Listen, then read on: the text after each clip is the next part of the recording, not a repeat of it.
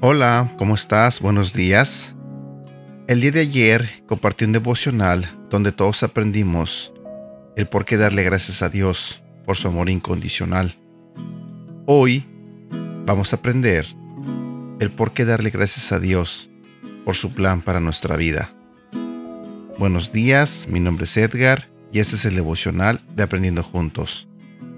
Acción de gracias. Número 2. Su plan para tu vida. No estás aquí por azares del destino. Fuiste creado con un propósito claro y específico.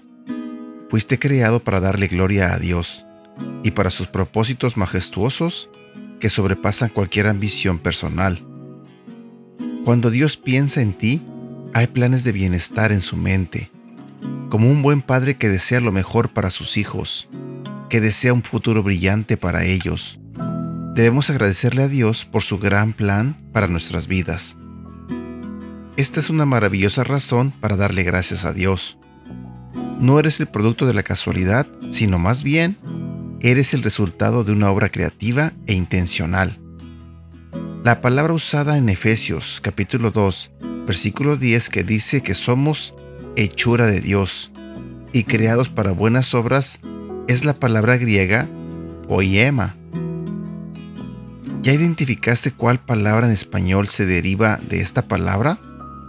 Correcto, eres un poema de Dios.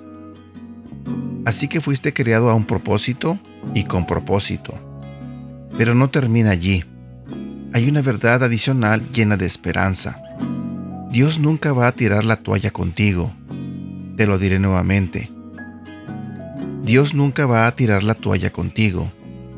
Puede ser que personas lo hayan hecho, tus padres, tu cónyuge, tus hijos, tus amigos, pero Dios nunca tira la toalla contigo, aun cuando tropieces, aun cuando te rebeles. Él ha comenzado una buena obra en ti y Él es fiel para perfeccionarla. Aún en los momentos más oscuros, Dios está trabajando en tu vida y en tu corazón para convertirte en un instrumento de sus propósitos en la tierra. Oración. Señor, gracias por hacer de mí un poema.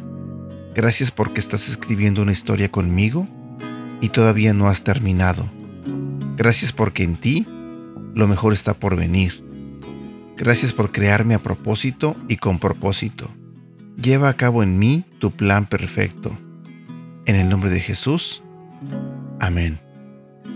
Versículos para recordar. Jeremías capítulo 29 versículo 11. Porque yo conozco los planes que tengo para ustedes, afirma el Señor. Planes de bienestar y no de calamidad, a fin de darles un futuro y una esperanza. A mí me encanta en lo personal este versículo porque me da la confianza de que Dios tiene planes buenos para mí. Voy a compartir este mismo versículo pero en otra versión de la Biblia, en la versión traducción al lenguaje actual. Jeremías capítulo 29 versículo 11 dice, Mis planes para ustedes solamente yo los sé, y no son para su mal, sino para su bien. Voy a darles un futuro lleno de bienestar. También quiero compartir lo que dice la Biblia en el libro de Efesios, capítulo 2, versículo 10. Nosotros somos creación de Dios. Por nuestra unión con Jesucristo, nos creó para que vivamos haciendo el bien, lo cual Dios ya había planeado desde antes. Y por último quiero compartir lo que dice la Biblia en el libro de Filipenses capítulo 1 versículo 6. Dios empezó el buen trabajo en ustedes, y estoy seguro de que lo irá perfeccionando hasta el día en que Jesucristo vuelva. Te lo diré nuevamente.